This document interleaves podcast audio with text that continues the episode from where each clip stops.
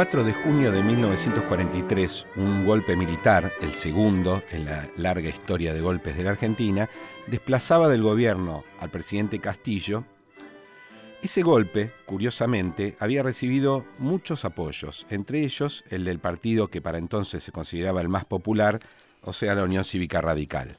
¿Por qué lo apoyaban? Efectivamente, el golpe de junio del 43 parecía resolver dos de los problemas que habían convertido, habían colocado al radicalismo en una especie de espiral sin salida. El primero era el fraude. El golpe de junio del 43 proclamaba el fin de una era en la cual los gobiernos habrían llegado al poder con la falsificación de las elecciones. El segundo, una vez que el inicial entusiasmo de los radicales por este golpe empieza a desaparecer y el radicalismo se coloca en la oposición, porque al parecer este partido se estaba convirtiendo en la garantía contra la dictadura y en el casi natural sucesor una vez que ella hubiera caído. Como sabemos hoy, esa situación era totalmente equivocada y no daba para respirar tranquilos, ya que al mismo tiempo el gobierno establecido en junio del 43 estaba estableciendo una candidatura que se presentaba como continuidad de esa revolución nacional de junio y que iba a terminar construyendo una mayoría frente a la cual la UCR se iba a colocar con perplejidad, pero también aceptando un poco su lugar de segundo partido en la Argentina. Ahora, el peronismo que nace en ese momento nos acompaña como identidad política hasta hoy. En parte su irrupción, pero en parte también su perduración, produce entre los analistas, entre aquellos que miran el fenómeno de la política argentina, perplejidades e incomprensiones. La pregunta es, ¿qué es el peronismo? La pregunta sobre cómo es posible que dure tanto. Es una pregunta que reiteradamente se le hace a argentinos cuando viajan o, en todo caso, cuando reciben a extranjeros que intentan comprender el fenómeno de este movimiento político tan exitoso es que de hecho, desde el mismo momento en que surge el peronismo, empiezan los primeros intentos por darle un sentido, por explicarlo a través de categorías, que si es una continuidad del catolicismo, que si es un movimiento católico, que si en realidad es un régimen fascista, como en ese momento los opositores sostenían, o en todo caso es la expresión de la revolución nacional y luego de la justicia y la independencia, como los propios peronistas defendían a sus partidos.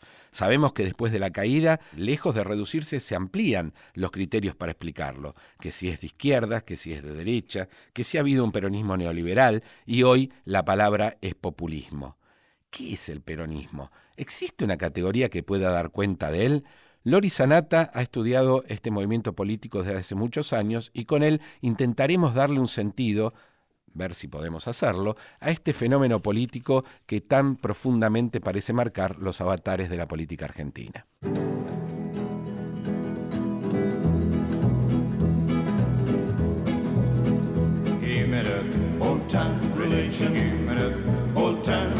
Hola a todos, muy bienvenidos a un nuevo programa de Pasado Imperfecto. Gracias a todos por estar ahí acompañándonos. Hola Luciano. Hola Sabrina, ¿cómo estás? Bien, muy bien. Me alegro mucho.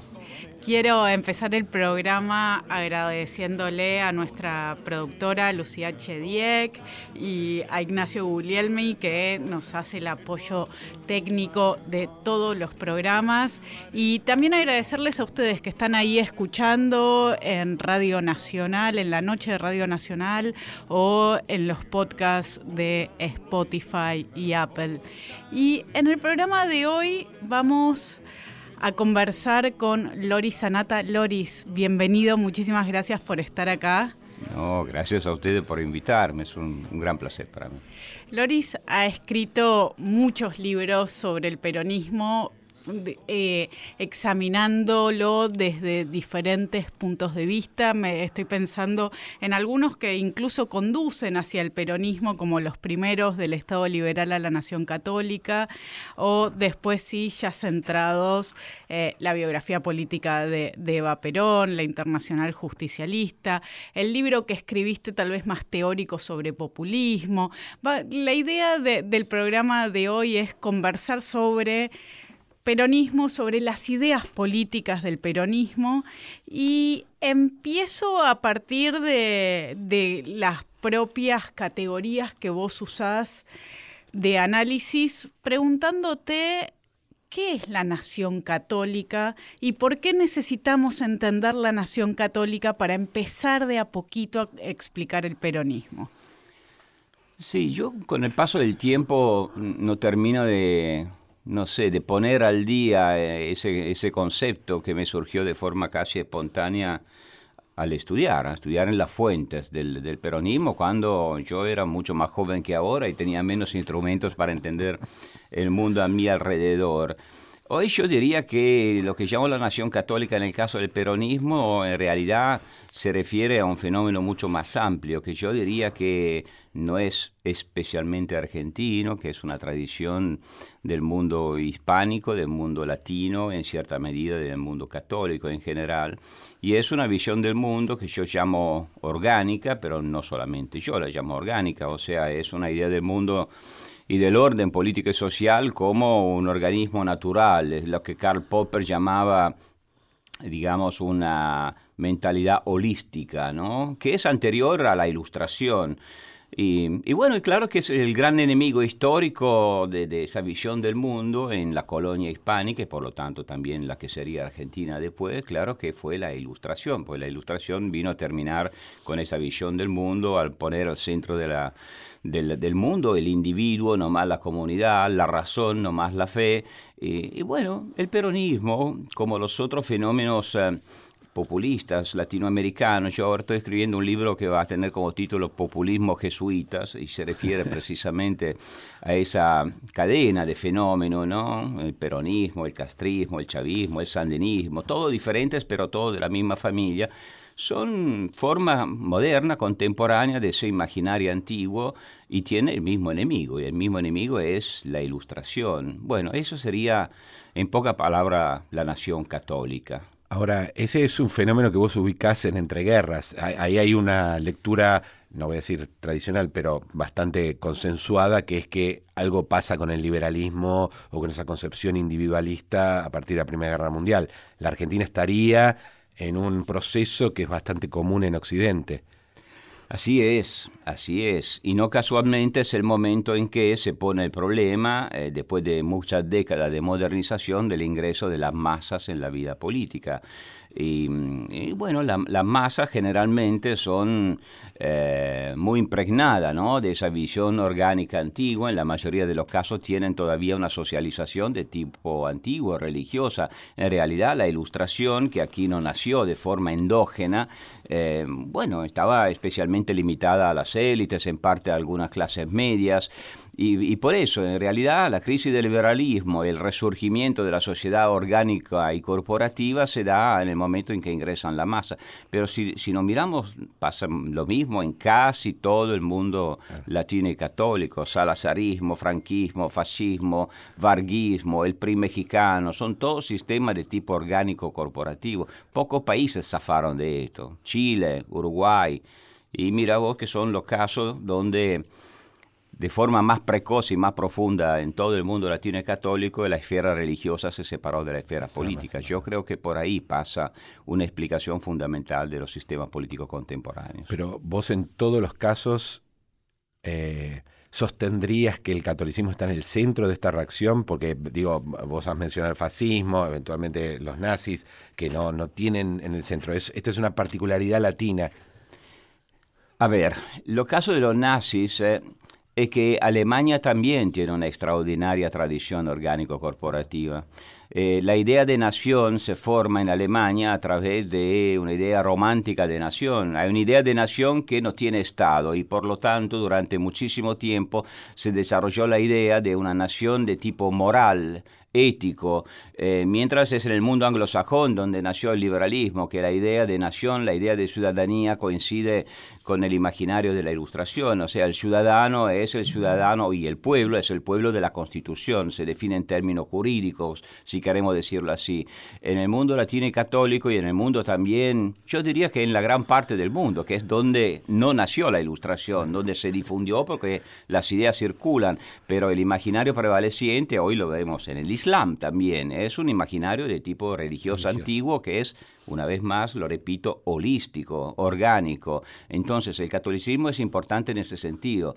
Eso no quiere decir que entonces todos los católicos, toda la iglesia participaron de esos proyectos de restauración orgánica, eh, para nada. Eh, de hecho, los nuevos regímenes que nacieron fueron, yo diría, religiones políticas, o sea, formas secularizadas de un imaginario religioso antiguo. Y, no casualmente muchas veces chocaron con la iglesia, porque...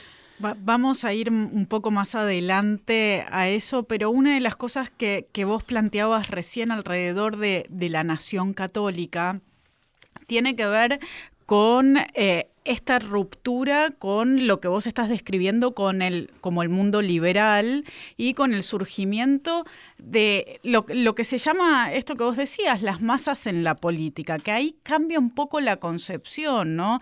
Luciano y yo cuando estudiamos leyes electorales antes del peronismo siempre vemos que están centradas en la figura del individuo. Y el peronismo modifica eso, sea que utiliza la idea de masas, que Perón la usa muchas veces, o también la de pueblo, que me parece que es un pueblo diferente al que vos hacías referencia recién al referirte al pueblo norteamericano, ¿no?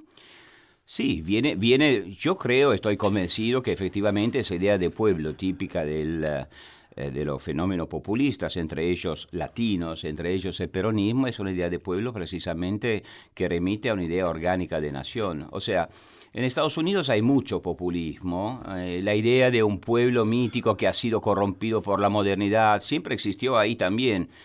Pero al imaginar la restauración de un pasado mítico en Estados Unidos no se encuentra una sociedad orgánica como hubo acá durante la colonia. No hubo cristiandad hispánica. Si Trump mira a sus espaldas, se encuentra la constitución de Estados Unidos. Y, y, acá no, acá en realidad la idea de comunidad organizada de Perón era una típica comunidad corporativa, unida por la fe, porque todos los órganos deberían compartir la misma fe, que sería la fe justicialista, pero finalmente después es una sociedad de corporaciones y la antigua sociedad corporativa es, extraordinariamente inclusiva, porque cada persona está incluida dentro de una tribu, de una comunidad, y eso lo protege mucho.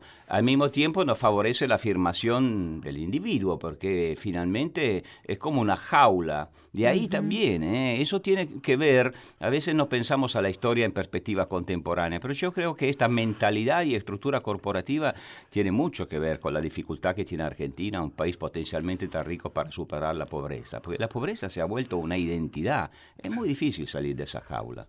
Es una identidad estable casi. Yo diría que sí, es una idea de una sociedad estática en cierta medida, ¿no? La sociedad corporativa y, bueno, nosotros los italianos la conocemos bien porque finalmente venimos de una tradición muy parecida. Es una sociedad, repito, que es muy incluyente, pero es muy incluyente a nivel de la corporación de cada uno que puede ser el trabajo de uno, la profesión, puede ser la camiseta del equipo de fútbol, puede ser la familia, que es la más importante de todas, pero después hay una falta de universalización de la ley, ¿no? Y cada uno está en su, tribu. Es decir, incorpora a partir de la diferencia y no como pueden hacer otros regímenes más liberales desde la igualación de, todas las personas. Yo lo veo así, lo veo en, en los comportamientos individuales también, ¿no? Para mi familia todo, y para la ley en general, nada. Y eh, va de impuesto, pero mi familia, si tengo que cometer una ilegalidad para protegerla, estoy haciendo un ejemplo tonto, pero es para decir que efectivamente es una costumbre que, tenemos. Hay una idea de democracia en cuanto a incorporación de las mayorías, pero no acompañada por, por una idea liberal. ¿Se podría plantear así? Yo lo veo así. No casualmente en nuestros países, ustedes sabrán, que, bueno, durante mucho tiempo, todavía en el siglo XX, ya que hablaban de, leyes electorales, bueno, se dieron leyes electorales de tipo funcional, de tipo corporativo, en base a, la profesión, o hubo mucha propuesta de ley electoral de, voto familiar. y que es muy interesante, se imaginan lo que se daría en la familia si tuviéramos un voto familiar. ¿no? Acá, aquí también hubo propuestas. de sí, sí, sí, en la Argentina también, claro, yo me acuerdo. Que, el, que, el, padre tuviera el voto por su mujer y todos sus hijos. Dependiendo cuán grande era la familia, ese señor tenía mayor cantidad de votos. Por otra parte, hay muchos estudios también de la etapa colonial, ¿no? Que describen cómo se empezó a votar en Latinoamérica. Ahora, era normal, porque estamos hablando del comienzo del 800, pero, qué sé yo, la comunidad india que va a votar y el cacique vota para todos. No existe el individuo, existe la comunidad y la comunidad es una comunidad homogénea. En una sociedad así le cuesta mucho al individuo emerger. ¿Y qué pasa con el que se siente afuera? Ese es el tema, precisamente. Ese es el gran tema. Porque efectivamente lo que pasa es lo qué sé yo, el caso más extremo es el caso cubano. Yo lo he estudiado mucho estos últimos años, porque escribí una biografía de Fidel Castro, le dediqué un montón de años y yo creo el, que... El rey jesuita, le El, el último rey católico. y es buenísimo. y es un orden jesuita, realizado efectivamente. Se diría un jesuitismo real, digamos. eh, bueno, ¿qué le pasa al individuo? Bueno, el individuo no tiene espacio. Entonces el individuo es expulsado. Pero es expulsado no simplemente porque no es asimilable al organismo, sino que es más, precisamente para salvar el organismo hay que eliminarlo. Y, se conoce muy poco la violencia represiva que ha habido en Cuba, extraordinaria. Y, y, bueno, la gente que no pertenece al organismo deja de pertenecer. O sea, no es más cubano. Yo recuerdo una frase de Fidel Castro, que se la digo porque la recuerdo de memoria, que a mí me suena tremenda, y, que es bien jesuita, de su formación jesuita, típica de esta concepción orgánica, y es, bueno, cada uno debe ser algo de algo, no se puede vivir por la libre. A mí me suena tan siniestra, a mí me gusta vivir por la libre, así que no sé ustedes, pero... La contracara de eso es la frase de Perón, todos somos peronistas. Eh, eh, es el contrario, pero está diciendo lo mismo. Es lo mismo visto de la otra parte del espejo, exactamente. Ahora, la, estructura de explicación que vos armás para pensar el peronismo dentro de, además de fenómenos que son un poco más que argentinos, sin embargo, te pregunto, parecería chocar con lo que, eh, al menos en algunas líneas historiográficas argentinas, fue pensado como una especie de peculiaridad, que es que en rigor, desde Mitre incluso, ¿no? Que en rigor al menos una parte de la Argentina, la parte importante, la parte pampeana, no estaría caracterizada por esas estructuras tradicionales propias del mundo colonial y que en realidad sería casi una sociedad destinada al liberalismo, que, es obvio que no, ¿no? Pero que yo quiero decir, como el problema no, no lo veo allí, sino en la explicación. ¿Hay una especie de reconquista de la sociedad de la iglesia o esa imagen que tenemos de la Argentina tan liberal, eh, donde los católicos, creo que es Alperín que decía, son poquitos y por eso los dejan hablar, total no importa, hablando de Estrada y de Goyena en el siglo XIX, eh, en realidad esa imagen que tenemos no es una imagen del todo cierta. Yo creo que no sea cierta, creo que es un diagnóstico equivocado, pero lo puedo entender y lo respeto. Está claro que esa interpretación del destino liberal de Argentina por el hecho de Argentina haber sido, claro, un territorio marginal en la época colonial. Claro que no es México, no es Perú, no tiene esas estructuras antiguas de la sociedad hispánica corporativa. Estoy de acuerdo con eso. Al mismo tiempo yo no tengo un enfoque de tipo estructuralista a la historia. Yo tengo un enfoque, alguien de forma negativa me diría idealista. Yo no sé qué enfoque tengo. Yo en realidad no formo parte de ninguna escuela. Lo que estoy diciendo lo he estudiado, pero principalmente yo he ido a las fuentes. Estoy hablando de los fenómenos que vi funcionar. Ahora, a veces uno se olvida que la Argentina ha tenido inmigración. Lo dan un poco por, por descontada. Y que esa inmigración determinó, yo creo, dos elementos extraordinariamente importantes para entender el peronismo y la pulsión orgánica ¿no? del, peronismo, más allá de las estructuras socioeconómicas. Bueno, la inmigración por un lado creó una necesidad de identidad que ningún otro país en el mundo ha tenido de, la misma manera, porque aquí la inmigración fue realmente masiva en proporción a la población que vivía en el país. Y, después gran parte de la población, ¿dónde podía encontrar un punto de unión? ¿Qué tenían en común los españoles, los italianos con los argentinos criollos que ya vivían aquí? Bueno, de hecho yo hablo a partir ya, yo diría del centenario y especialmente en la época de entreguerras, del camino del mito de la nación católica hacia el centro de la nacionalidad, porque ese era el punto que efectivamente cohesionaba a los argentinos. Yo lo tendría en cuenta esto. No es una estructura económica, pero es una estructura mental extraordinariamente importante, yo creo por lo menos. Y siguiendo con el tema de la religión y de la iglesia, me gustaría que nos contaras un poco cómo fue desde el inicio la relación de Perón con la iglesia, cómo fue cambiando y cómo se llega a esto que vos de forma tan interesante denominás el peronismo como religión política, como religión cívica. Claro. Bueno, lo puedo explicar en, en gran síntesis en realidad. En los orígenes, el peronismo yo diría que nace del revival católico. El peronismo es hijo del revival de la sociedad corporativa Iglesia y Fuerzas Armadas, la antigua cruz y la antigua espada, finalmente, si le hacen caso, ¿no? En la época de entreguerra. El peronismo es totalmente orgánico a esto, nace de esto, es el hijo de esto. Y, el primer peronismo reivindica, se reivindica a sí mismo como el restaurador de la Argentina católica. Volvió la nación católica, volvimos a nuestras raíces. Después muchos hacen hincapié en el hecho de que el peronismo cae por el conflicto con la iglesia, en el 55 lo que es cierto, pero esto tampoco es muy sorprendente, porque todos estos regímenes que se creen orden cristianos restaurados terminan usurpando el rol de la iglesia eh, porque secularizan el rol de la iglesia. Ellos mismos se transforman en religiones. Y entonces sacan los sacerdotes de las escuelas y ponen los asesores de la Fundación Eva Perón, etcétera, etcétera. Y de ahí viene el choque pero el choque es un choque en familia, porque se están disputando el mismo mito nacional de realidad. Y a partir de entonces, si, si le hacen caso, bueno, ambos volvieron a reencontrarse. Y todavía hoy yo creo que la grandísima mayoría de la iglesia argentina ve en el peronismo no un partido cualquiera, sino que el partido de inspiración católica, el partido del pueblo católico. Así que no me parece una historia tan, en realidad, tan, tan original o sorprendente. Eh, ese es lo que yo vi, por lo menos, eh, estudiando eh, la historia de la Iglesia Argentina. ¿Y, qué significa que sea una religión política el peronismo? ¿Qué, ¿Qué, es el significado de esa categoría exactamente? Sí, es una categoría muy utilizada por los historiadores para referirse en general a los fenómenos de pulsión totalitaria. Yo no digo que el peronismo haya sido un, fenómeno totalitario. Eh, el totalitarismo puro no existe, es una pulsión. Eh, aunque en los años entre el 52 y 55 se acercó mucho a un régimen de tipo totalitario, pero es una pulsión, es la idea de ser el todo y no la parte.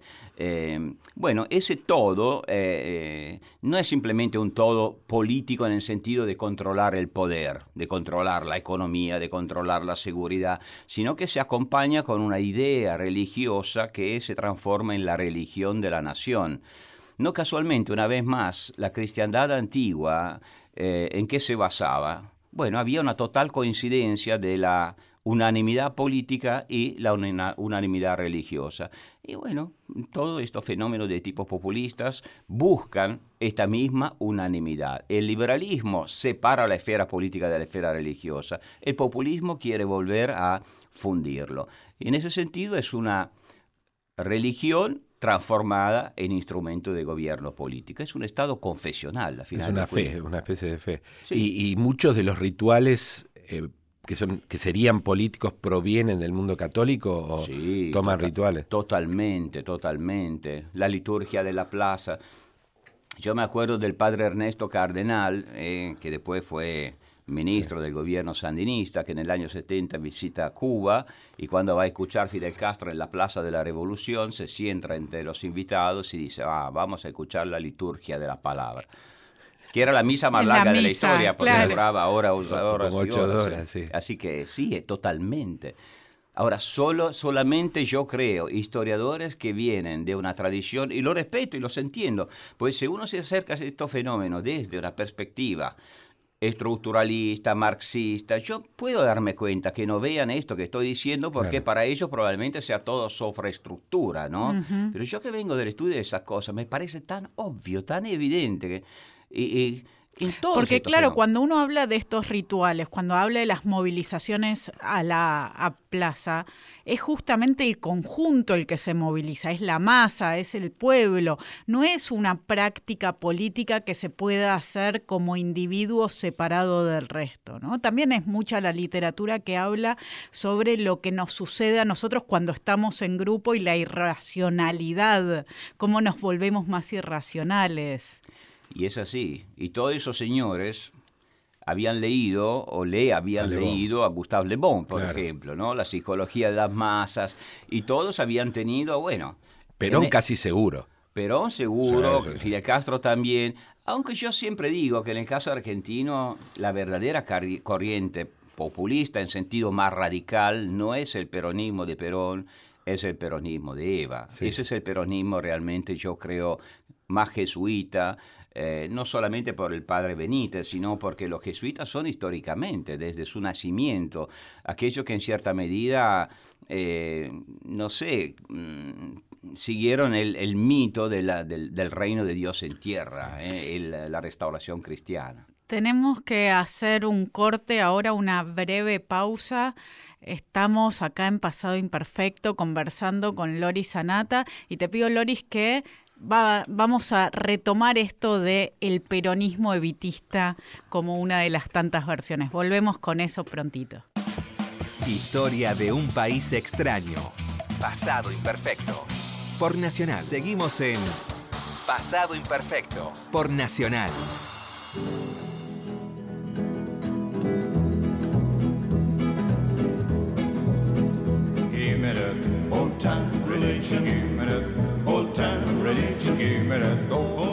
Bueno, seguimos con el programa de hoy de Pasado Imperfecto junto con Sabrina Mechet.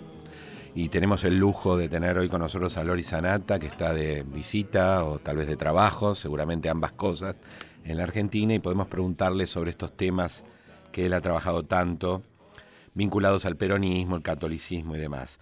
Vos al terminar el bloque anterior habías sugerido una idea que desarrollás en uno de tus libros, que es que hay más de un peronismo, incluso eso ya lo sabemos, por cierto, ¿no? Eh, en su perduración está claro que hay más de uno, pero ya en su origen hay al menos dos. Y que esos dos son muy relevantes porque implican las dos grandes cabezas de ese momento del peronismo, que es Perón y Evita. ¿Por qué planteas esto? ¿Qué, ¿Cómo serían estos dos peronismos? ¿Qué los, qué los hace igual, que los distingue? Eh, bueno, sí, tienen, claro que tienen un punto en común, que es un poco eh, el compartir la idea de todos los populismos a la que hacía referencia en el bloque precedente, que es precisamente esa visión orgánica y antiliberal de la sociedad. Pero al mismo tiempo son dos declinaciones diferentes, yo diría, de la misma.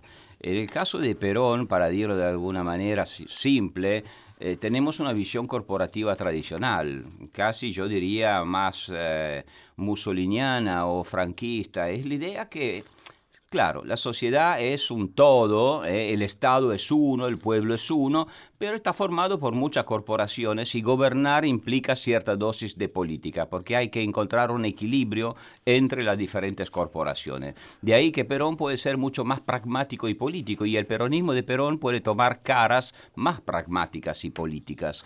En cambio, no, el... Eh, el, populismo, el peronismo de Eva es el religioso, o sea, nosotros y ellos, el bien y el mal. Eh, y no casualmente Eva es una invención, yo creo, invención, está dicho así, pero claro que ella es una mujer de extraordinaria personalidad, con gran intuición, pero es una creación en la obra de arte de un jesuita, que es Hernán Benítez, eh, no solamente Hernán Benítez, porque Hernán Benítez representaba un revival católico extraordinariamente importante, pero Hernán Benítez, sí, yo Hernán Benítez es el que además es el heredero de la tradición evitista que llega hasta Evita Montonera y el mito de los años 70. Y, y es la idea totalmente radical. No hay coexistencia posible entre la verdad y el error.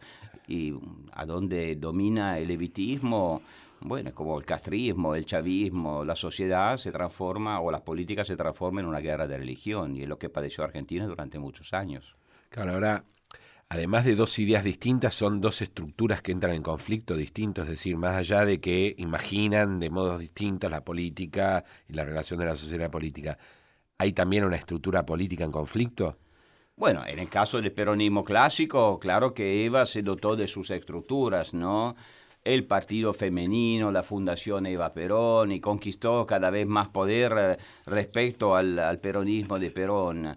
Pero aún más que las estructuras que nos sabría decir, yo creo que son las ideas. Por ejemplo, si, si hoy miramos la Argentina contemporánea, el peronismo de hoy, no tengo mucha duda que el de Cristina sea heredero del levitismo, ¿no? A través de miles pasajes, por supuesto, pero es la idea que el Estado es un Estado ético finalmente, ¿no? que tiene derecho en nombre de su verdad a ocupar todo el espacio de poder y usar el poder ¿Para qué era usado en la antigüedad de la cristiandad antigua el poder? Para convertir y evangelizar. Estamos en eso todavía. ¿eh? Cuando acá se hablaba de crear el organismo que debía proteger y difundir el pensamiento mm. nacional en el siglo XXI, es una forma ¿eh? moderna de la vieja idea del Estado evangelizador.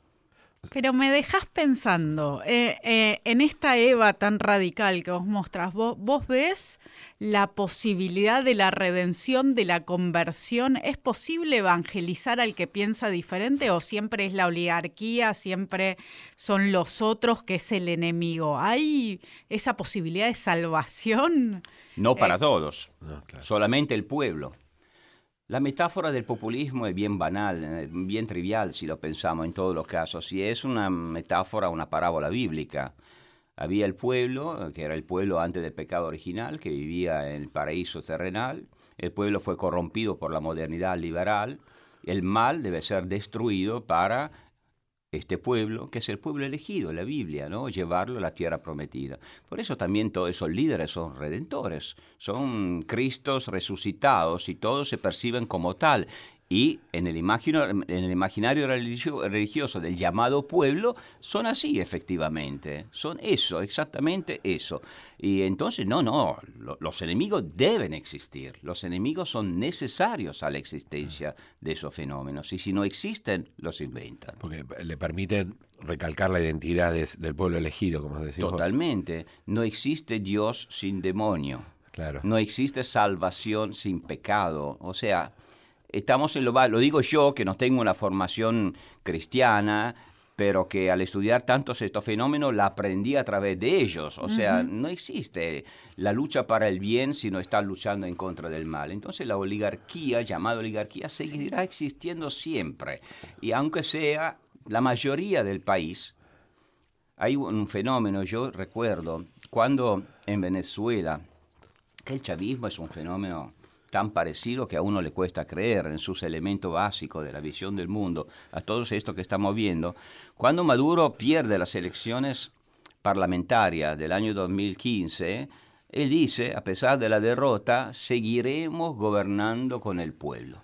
Y uno dice, como si el pueblo de la Constitución acaba de derrotarte en las urnas. Bueno, pero su pueblo, que es un pueblo moral, el pueblo elegido, aunque sea minoría, para él es el único pueblo legítimo, es un pueblo moral es muy difícil eh, instaurar una democracia en un contexto como eso. No digo es imposible, pero... Es una idea que trae conflicto con, los criterios electorales, algo que uno gane siempre. La democracia es cuando gano yo. Cuando gana lo demás, ganó el mal, porque no es el pueblo elegido. Y no puede el pueblo elegido triunfar. Bueno, hubo un... En la tradición argentina, muchos que lo dijeron, entre ellos el joven Jorge Mario Bergoglio, cuando todavía no era Papa Francisco, en los años 70, cuando hablaba de la clase media, al ser la clase secularizada, no ser el buen pueblo cristiano, la llamaba clase colonial. Más claro de así no se podría, o sea, no forma parte de la nación. Ahora, en la tradición política argentina no parece ser el peronismo el, el primero, digo, vos tenés una hipótesis fuerte sobre esto. Ahora, pensando algunos de los argumentos propios de Irigoyen y demás, uno encuentra muchas de estas cosas también. Da la impresión de que tiene una historia política también larga esta manera de ver el mundo en la Argentina. Yo supongo que sí, y no solamente en la Argentina, sino que, como decía antes, en todo el mundo latino y católico, si vamos rastreando la historia latinoamericana, fenómenos parecidos los encontramos realmente a centenares, a miles, eh, y no me sorprende. Ahora, vos, Luciano, conocés el radicalismo mucho mejor que yo, que no, lo he estudiado. Eh, así como Sabrina conoce Eva mucho más que yo, yo hace muchos años que no la trabajo, pero supongo que el radicalismo también hay más de un radicalismo.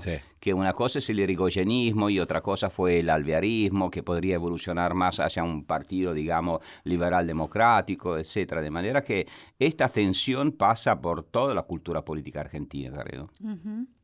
Sí, en el peronismo da menos, da impresión de que no hay vertientes liberales, eh, aunque algunos intentan encontrarlas, ¿no? Por cierto. Bueno, ustedes ahora tienen un candidato a la presidencia que se define liberal de izquierda, así que no sé, vamos a ver qué, qué, pasa. Yo la verdad no me sorprendo más de nada, no, claro que yo que estudié liberalismo y populismo toda la vida, la idea que del, del peronismo pueda salir el liberalismo argentino, tengo mis dudas. Eh, a mí me gustaría hacer un paréntesis ahí con el menemismo. Me parece que el menemismo es un periodo muy extraño del peronismo y se identifica a Menem a sí mismo todo el tiempo con el peronismo y creo que ahí hay elementos liberales que todavía me parece que tienen que ser estudiados y analizados. Como, como excepción, coincidiendo con vos, de parecen chocar, pero el peronismo es tan flexible a la vez que también... Claro, no, no es una buena observación esta y yo también tengo esta duda. Nunca estudié a fondo el, menemismo, pero creo que ahí hay algo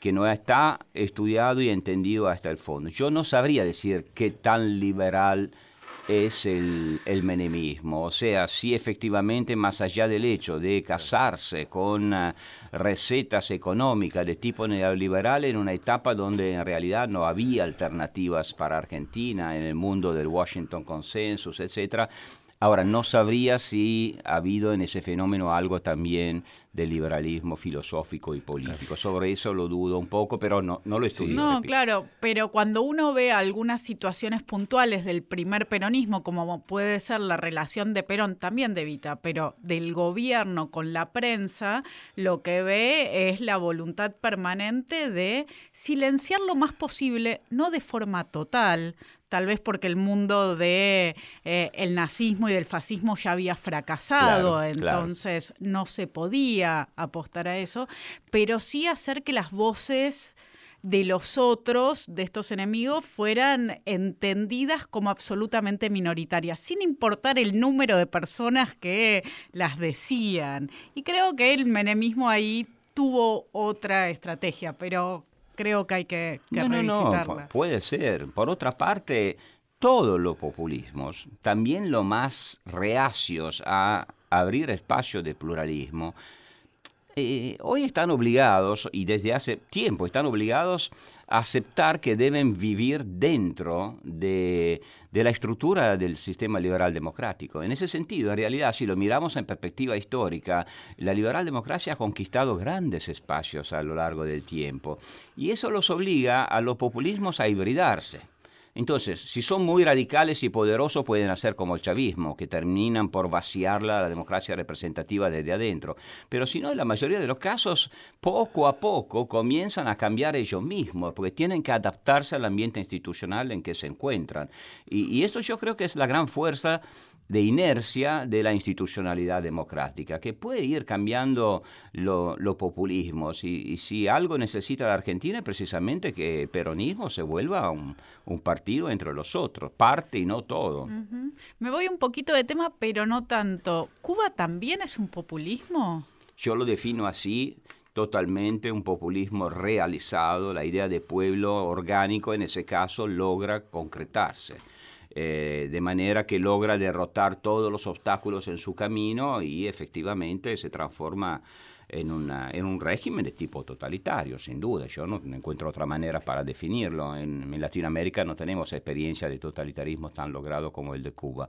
Y el populismo tiene una pulsión totalitaria precisamente por su visión orgánica. Lo que pasa es que la mayoría de los casos nunca logró derrotar todos los adversarios. ¿eh? Perón tuvo que llegar al poder por elecciones. A lo mejor no era la intención de los militares que tomaron el poder el 43, pero tuvo que hibridarse. El chavismo también, el sandinismo también, en el caso de Fidel Castro, no. Bueno, vamos a charlar un poquito sobre otro de tus libros, en el cual planteas una hipótesis que a mí me gusta siempre mencionarla en la clase porque es muy provocadora, que es la idea de un peronismo imperialista. ¿no? La Argentina tiende a verse a sí mismo, sobre todo históricamente, ¿no? de los años fines de los 20, los 30, como un, una víctima de un imperialismo que siempre es de otro. Eh, vos escribís un libro que se llama La Internacional Justicialista, donde modificás un poco esa idea. ¿Podrías explicarnos un poco de qué se trata eso? Sí, te agradezco sobre esta pregunta, porque yo creo que la tesis de este libro, que, bueno, más que una tesis, es el fruto de una investigación empírica en más de 10 archivos eh, en el mundo, de manera que no es un invento de una mañana, sino que es un trabajo de ensuciarse las manos en los papeles. Yo creo que es una es una tesis tan, tan obvia en, los archivos que uno se pregunta cómo puede ser sorprendente, pero sé que sigue siéndola. Ahora, el peronismo fue un imperialismo, pero no me cabe la menor duda, pero hay que explicar el concepto, porque la palabra imperialismo, sino, bueno, ¿qué es imperialismo finalmente? ¿Qué ha sido siempre? Es la idea de una civilización que en cierto momento se percibe como superior a las demás, porque ha logrado más éxitos, y transforma su civilización en una civilización universal. Y piensa que al dominar lo demás los emancipa.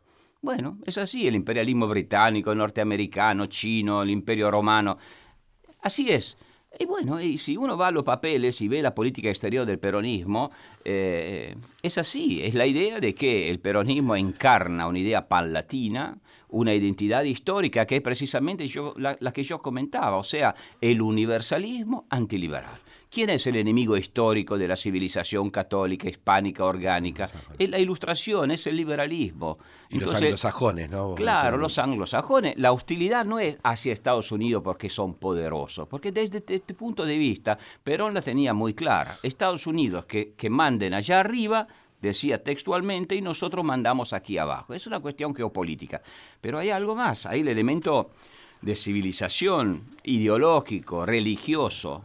Nosotros somos los abanderados de una civilización universal y por lo tanto tenemos un derecho a ser lo más eh, civilizados, avanzados, ricos, progresistas, a dominar toda el área, no solamente latinoamericana, Perón quería abarcar la Europa latina y católica y lo intentó con todo.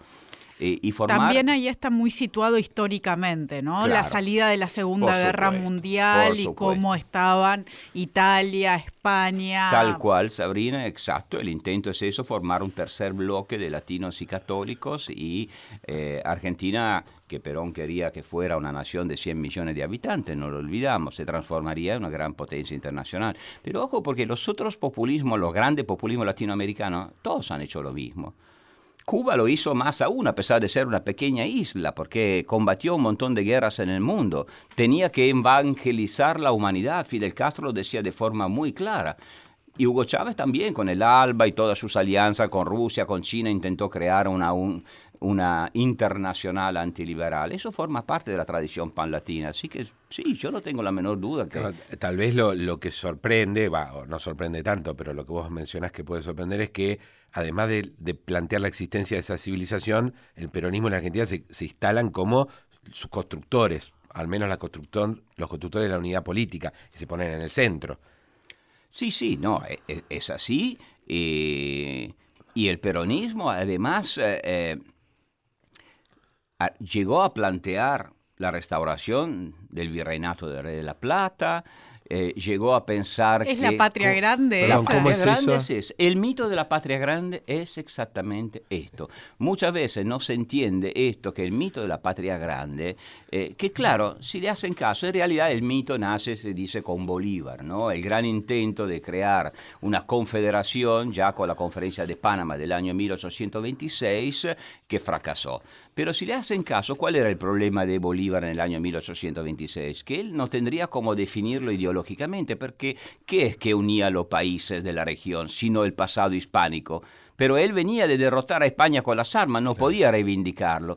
En cambio, los populismos del siglo XX ya son populismo de Estado-naciones que puede presentar este pasado que en realidad es hispánico como un pasado nacional. Y entonces Perón dice yo soy San Martín, Fidel Castro dice yo soy José Martí, Chávez dice yo soy Bolívar, y a través de ese filtro nacionalizan lo que en realidad es un universalismo antiliberal que viene de la colonia, es hispánico, pero no se puede decir, porque España era lo colonialista, por supuesto, ¿no? también. Ahora, ¿eso se daba a la mano de una política agresiva, concreta? Sí, totalmente. ¿Cómo era? Bueno, en los primeros años eh, Perón utilizó el arma del trigo, y era un arma pesada en ese momento. ¿eh? La Argentina tenía un poder enorme. En todas las embajadas de Argentina en el mundo habían embajadores que hacían colas, primeros ministros que hacían colas para lograr ayuda por parte de Argentina. Y, la diplomacia argentina jugó mucho con el precio del trigo, porque, porque podía ser el precio que más le importaba. Entonces, los países que podía atraer hacia su idea de bloque pan latino le, le, daba trigo en excelentes condiciones o se lo regalaba muchas veces. Y los países que ofrecían resistencia, y ojo porque hubo muchos países eh, en América Latina después de la Segunda Guerra Mundial, hubo una ola de democratización, países como Perú, como Chile, que tenían fuerte dependencia, el mismo Brasil, que tenían fuerte dependencia por eh, comer de la Argentina, bueno pasaron momentos duros porque hizo presiones enormes. Y después hubo presiones de otro tipo. Bueno, el, gobierno argentino financió y participó en la campaña electoral de muchos candidatos afines al peronismo, no sé, Ibáñez en, en, Chile, la revolución del 52 en Bolivia por parte del MNR fue en gran parte financiada y armada por el gobierno peronista, Paraguay era un, un gobierno tomado por el peronismo y podría seguir con eso. Perón decía, yo me llevo bien con los regímenes militares. Y cuando hubo golpes, más que pro-norteamericanos, eran pro-peronistas. El general Odría en Perú era un admirador de, Perón, lo mismo Pérez Jiménez en Venezuela, Roja Pinilla en Colombia, eran todos grandes admiradores del peronismo. De manera que eh, la influencia fue, hoy se diría, a través del soft power ¿eh? y a través del hard power, presiones militares, presiones económicas extraordinariamente fuertes. ¿Hasta cuándo? Y eso es interesante, debería ser una enseñanza, que es una política demasiado agresiva, que no piensa a la integración latinoamericana, piensa a la fusión latinoamericana, a la unión de un modelo que se expande, que genera, bueno, el aislamiento de quien pretende imperializar a los demás. Le pasó al mismo al castrismo en los años 60. O sea, terminó siendo problemático para el propio peronismo. Por supuesto. Cuando cae Perón en el 55 es un país totalmente aislado, Argentina. Más, el único que un poco lo defiende es Eisenhower. Claro. Porque dice, bueno, Argentina, Perón, dentro de todo, es un factor de estabilidad en la región, pues ya no tiene, en el 55 Argentina ya no tiene los recursos para conducir una política de expansión. Claro, es muy caro. Es muy cara esta internacional justicialista. Otra de las dimensiones que vos estudiaste en tu libro tiene que ver con crear esta CGT, esta Central General de Trabajadores de América. Tal cual. Y, y, para eso también hay muchos enviados a países y se trabaja y se invierte mucho dinero. La hegemonía tiene un costo enorme. Ejercer la hegemonía significa ser un Estado poderoso en términos económicos. Y en cambio el peronismo había empezado como una nación poderosa porque se había encontrado con una riqueza enorme al terminar la Segunda Guerra Mundial, un país que había crecido durante décadas, pero ya en el 49 la Argentina está pidiendo créditos. Tenía, tenía granos cuando todos que tenían hambre, pero el hambre no dura mucho además, eso queda claro en tu texto. Y por eso lo sabrán que Perón apostó durante todas sus presidencias al estallido de la nueva guerra mundial. Suena un poco cínico eh, y lo es pero muchos pensaban que estallaría una guerra mundial, igual él apostaba a eso, porque decía, bueno, la gente necesita comer y si hay guerra, más. Y Argentina es el granero del mundo y no estalló la guerra. Suerte para nosotros, mal para el peronismo en ese caso. O sea que es una política que muy apunta a algo muy grande, pero que termina en un notorio fracaso. Sí, yo, yo lo describo como tal porque efectivamente, ahora, como todos los fracasos, los fracasos políticos pueden dejar mitos poderosos. Y sigue, que es el mito, una vez más, de la patria grande. Como le decía, el mito de la patria grande de Simón Bolívar, en el momento en que él lo concibió en, en, en la conferencia de Panamá, fue un fracaso estruendoso. Claro pero el mito, el mito sigue siendo un éxito extraordinario. y es así la historia. Que las ideas tuvieran eh, eh, en ese contexto fertilidad. Una de las cosas que se soñaba era un monumento a Perón en todos los países del mundo. Y ahora nos suena muy ridícula esa idea, nos suena una fantasía, pero simplemente que muchas personas creyeran que eso era posible, ya habla de una forma de concebir el mundo, de concebir el peronismo, de concebir al propio Perón. Sí, yo creo que hay los psicólogos dirían, los psicólogos sociales, una distorsión cognitiva. O sea que efectivamente el mito nacional que por otra parte ya se había creado en la Argentina liberal, ¿eh? la idea de un país que tenía un destino manifiesto, era un país joven, que tenía espacio, que tenía recursos, era un país blanco, ¿eh? de inmigración. El mito viene de antes, pero acá es un mito que se reencuentra con la tradición hispánica y con la visión orgánica de la tradición hispánica. Y, y bueno, es un mito nacionalista eh, extremo, de manera que crea una distorsión. Porque nosotros hoy lo vemos como ridículo, pero yo les aseguro, porque vi montones de papeles de diplomáticos que también entonces muchos diplomáticos lo veían como una forma de, de megalómanos sin sentido, que era totalmente afuera de la realidad. Así que se podía entender ya desde entonces. Ahora, de todos modos, me, intriga esto que vos estableces mucho en el libro, de que esto tampoco es del todo una invención de Perón, que la Argentina tiene una tradición en este sentido. Sí, totalmente. Porque, ¿Cómo es esa? Bueno, esto viene de la, eh, de la formación del Estado-Nación argentino. O sea, la idea que es una nación que efectivamente tiene un destino manifiesto por su tamaño, por su colocación, por ser el hecho, ojo, hay una idea de renacimiento, ¿no? O sea, Europa está decayendo, eh, hay guerras, hay hambre, eh, en cambio Argentina, del otro lado de, del mundo tiene un poco la, es heredera de una civilización que está decayendo, pero ella es joven, tiene espacio, tiene recursos, tiene frontera interna, ¿no? O sea que el mito nacional argentino se parece mucho al excepcionalismo de Estados Unidos, tiene muchísimos puntos en común. Y es bastante lógico que por eso al final debe encontrar también una ideología que lo opone a Estados Unidos. Y el encuentro con el hispanismo, el latinismo, es fundamental. Y, eso de eso queda algo, yo creo. Inconsciente muchas veces, pero queda.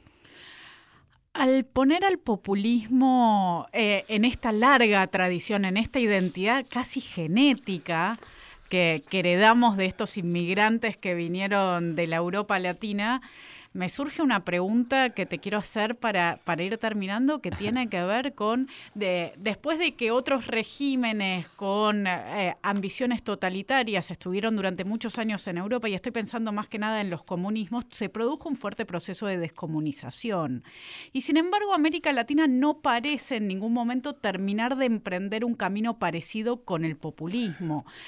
¿Es posible la despopulización si está casi en nuestros genes, como vos lo planteás? Eh, no, bueno, yo tengo, yo estudio la historia y trato de entender en la historia ciertas regularidades que aparecen, me interesan, pero no vivo la historia, no pienso la historia con, digamos, un enfoque determinista, no creo que el futuro esté escrito. Sí pienso que el futuro se escribe con los materiales de nuestro pasado, no con los materiales inventados en, en algún laboratorio. Y de hecho, cuando vos decís correctamente que cayó el mundo comunista, eh, colapsó, eh, bueno, pero ¿qué vemos en el ex mundo comunista? Que resurge un populismo todo el tiempo, de manera que estamos hablando de países que no han tenido una tradición ilustrada y no, esto no quiere decir que, que no pueda funcionar en el futuro. Yo lo miro en mi propio país. Italia, bueno, Italia no tiene una tradición de fuerte liberalismo, un poco más que la Argentina, pero no mucho más en realidad. Y las dos grandes culturas políticas de la Italia republicana y democrática después de la Segunda Guerra Mundial, o sea, la cristiano-democrática y la comunista, son culturas populistas, que sin embargo se tuvieron que desarrollar dentro de un ambiente liberal democrático. Y en fin, tenemos, tenemos el fenómeno de España. Bueno, España es la madre de todo esto. Y España evolucionó mucho, me parece. Así que, bueno, no, todo se puede. Muchísimas gracias, Loris, por acompañarnos en este programa de Pasado Imperfecto. Muchísimas gracias, Luciano. Nos vemos en el próximo programa. Muchas gracias, muchas gracias a Loris. Nos vemos en el próximo programa. Buenas noches. old time religion.